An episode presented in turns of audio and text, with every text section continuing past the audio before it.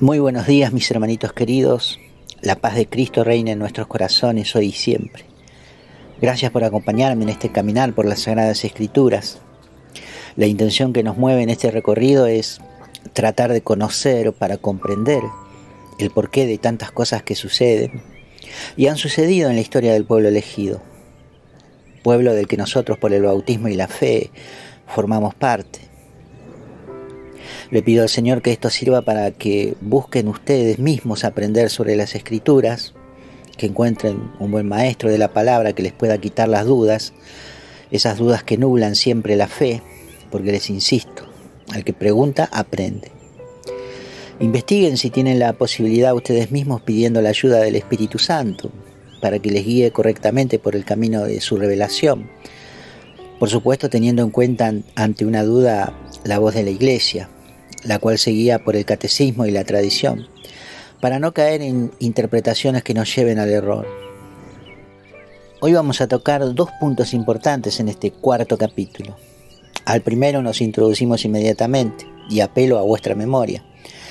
Recuerdan que en el capítulo anterior mencionábamos a tres personas que Abraham ve a la vera de un camino, representación del Dios Trino, Padre, Hijo y Espíritu Santo. Bien, ahora mismo vamos a ver el motivo por el cual el mismo Dios se presenta visiblemente a Abraham. Y el segundo tema es lo que habíamos dejado en suspenso, el sacrificio de Isaac, el hijo único y amado de Abraham y Sara. Pero ahora tomemos nuestra lupa y vayamos al capítulo 18 del Génesis, más precisamente en el versículo 16 en adelante, luego de la conversación que hubo entre Dios y Abraham el texto aquí nos dice lo siguiente. Se levantaron de allí aquellos hombres y tomaron hacia Sodoma, y Abraham les acompañaba para despedirlos. Dijo entonces Yahvé, ¿acaso voy a ocultarle a Abraham lo que hago? Siendo así que Abraham ha de ser un pueblo grande y poderoso, y se bendecirán por él los pueblos todos de la tierra. Porque yo le conozco y sé que mandará a sus hijos y a su descendencia que guarden el camino de Yahvé practicando la justicia y el derecho, de modo que pueda concederle Yahvé a Abraham lo que le tiene apalabrado. Dijo pues Yahvé, el clamor de Sodoma y de Gomorra es grande y su pecado gravísimo. Voy a bajar personalmente a ver si lo que han hecho responde en todo al clamor que ha llegado hasta mí, y si no, he de saberlo. Y marcharon desde allí aquellos individuos camino de Sodoma, en tanto que Abraham permanecía parado delante de Yahvé. Cuando Abraham supo por boca misma de Dios que iba a destruir Sodoma y Gomorra, comienza una conversación entre Dios y su siervo Abraham, donde este último apela a la justicia y misericordia de Dios, tratando de persuadirlo de no destruir las ciudades. Este es el más grande ejemplo de intercesión que encontramos en el Antiguo Testamento y el que mejor ilustra la posición del intercesor y de Dios en un asunto delicado como este. Abraham le pregunta a Dios, versículos 23 al 26. Le abordó Abraham al Señor diciéndole, ¿así que vas a borrar al justo con el malvado? ¿Qué pasa si hay 50 justos en la ciudad? ¿Vas a borrarlos y no perdonarás a aquel lugar por los cincuenta justos que hubiere dentro? Tú no puedes hacer tal cosa, Señor, dejar morir al justo con el malvado y que corran parejas el uno con el otro. Tú no puedes. ¿El juez de toda la tierra va a fallar una injusticia? Entonces Yahvé dijo, si encuentro en Sodoma a cincuenta justos, perdonaré a todo el lugar por amor de estos y parado en la contestación de Dios, Abraham prosigue con su intercesión bajando el número de justos cada vez para persuadir al Señor de su decisión. ¿Y qué pasa, Señor, si hubiese 45 en lugar de 50? Y después va por 40 y después por 30 y así hasta llegar a 10. Abraham intercede, pero aún así su intercesión no alcanza, porque Sodoma y Gomorra fueron finalmente destruidas por Dios. ¿Cuál fue su pecado?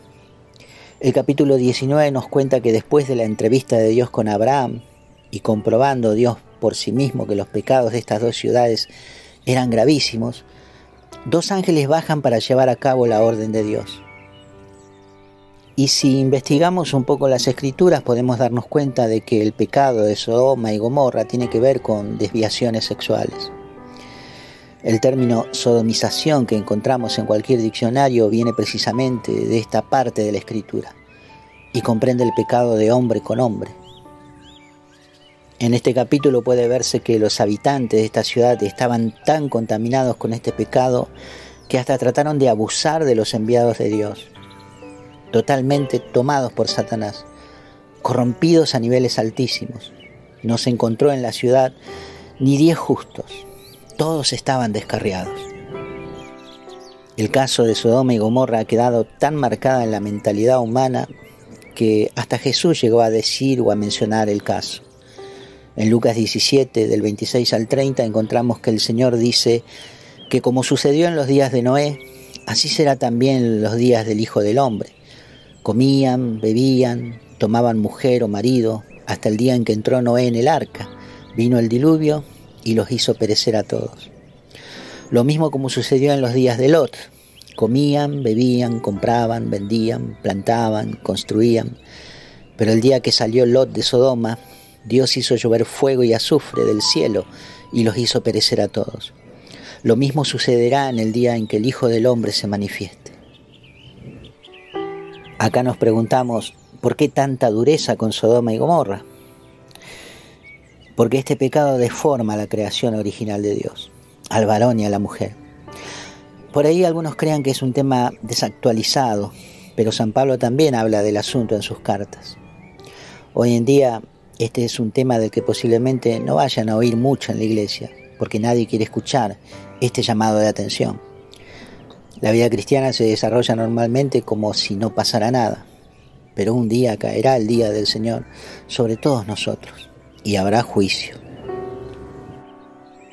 Lot, el personaje mencionado en los textos, fue el sobrino de Abraham, y por el cual ahora vemos que Abraham intercedió tanto, porque Lot y su familia se salvan del desastre, solo que su mujer, por no hacer caso a lo dicho por los ángeles, miró hacia atrás y quedó convertida en una estatua de sal. Bien, dejamos atrás este tema tan delicado y vamos a otro, que bueno, en fin, también es delicado. El capítulo 22 del Génesis comienza diciéndonos que después de sucedidas estas cosas, Dios puso a prueba a Abraham y le llamó diciéndole, Abraham. Él respondió, aquí estoy, Señor. Le dijo el Señor, toma a tu hijo, a tu único, al que amas, a Isaac. Vete al país de Moria y ofrécelo allí en holocausto, en uno de los montes, el que yo te diga. ¿Qué harían ustedes ante tal pedido de parte de Dios? Porque lo que Abraham hizo fue obedecer sin preguntar absolutamente nada. Tomó a su hijo Isaac, a dos sirvientes que le acompañaran y un asno y se puso en marcha. Al llegar a la montaña indicada por Dios, dejó a los sirvientes en espera y subió con su hijo con la leña para el sacrificio. Isaac, que ya era un niño bastante despierto, le preguntó al padre, Padre, aquí está el fuego y la leña, pero ¿dónde está el cordero para el sacrificio? Dijo Abraham, Dios proveerá el cordero para el holocausto, hijo mío. Y siguieron andando los dos juntos. Isaac no imaginaba lo que estaba por ocurrirle, que su propio padre le quitaría la vida sobre un altar improvisado, como un sacrificio al Dios del cual le habían hablado tanto. El momento en que Abraham ata a su hijo para que no se le escape debió ser terrible cuando Isaac se da cuenta de que él es el cordero que su padre va a sacrificar, y si bien la Biblia no nos dice que se resistiera de ninguna manera, podemos suponer al menos que en sus ojos se habrá visto el desconcierto, quizás la súplica, a lo mejor el llanto, porque Isaac era apenas un niño. Abraham toma el cuchillo para degollar a su hijo y observen ustedes conmigo, hermanitos, estaba tan pero tan decidido a ejecutar el mandato de Dios que un ángel tiene que detener su brazo. Dios mío, qué momento. La Biblia lo narra fríamente, sin detenerse en mencionar emociones ni dramatismo en los protagonistas. Eso es algo que nosotros mismos, padres e hijos, debemos completar para comprender la magnitud de esta escena. Porque así como nosotros, pienso yo, perdónenme si me equivoco, no daríamos la vida de nuestro hijo, ni siquiera por pedido de Dios mismo, este hombre Abraham lo ha hecho. Sin duda que con el corazón atravesado por el amor, se vio dispuesto a cumplir lo mandado. Y eso es fe. Y por esto llamamos a Abraham el padre de la fe. Una fe la cual probablemente aún esté un poquito lejos de nosotros. Pero no tan lejos, ¿eh? No tan lejos, mis hermanitos. Porque Abraham ha hecho algo extraordinario por nosotros. Lo que él ha hecho no es un acto aislado que solo abarcó su vida familiar o privada. No, lo que Abraham hizo en nombre de toda la generación que vendría de su simiente es demostrarle a Dios su obediencia, lo cual redituó en que, llegado el momento, Dios no nos negara a su propio Hijo, Jesús, para nuestra salvación. La figura de Isaac es la de Jesús, el Cordero de Dios que es sacrificado sin ningún ángel que intermedie, que lo detenga, para pagar por nuestras culpas. Aunque en realidad, mirándolo bien, Isaac somos todos nosotros, solo que Jesús tomó nuestro lugar para morir la muerte que nos correspondía. Bien, hermanitos míos, hoy hemos hablado de pecado y de pecados gravísimos con la historia de Sodoma y Gomorra, pero también hemos hablado de salvación quizás nos cueste comprender un poco eso del holocausto y de por qué la salvación nos llega mediante un sacrificio humano, el de Cristo. Pero tranquilos que ya iremos viendo todas estas cosas a su debido tiempo. Abraham murió a los 175 años, pero no sin antes asegurarse de que su hijo Isaac hallara una buena esposa. Sara murió unos años antes y ambos fueron sepultados juntos. Bien, hasta aquí llegamos a ver la historia de dos de los patriarcas de la fe cristiana, Abraham e Isaac. Falta un tercero, el descendiente de Isaac. Pero para eso hay que seguir el recorrido por esta historia. Por el momento los saludo con el amor del Señor y les deseo que tengan un excelente día. Amén, hermanitos.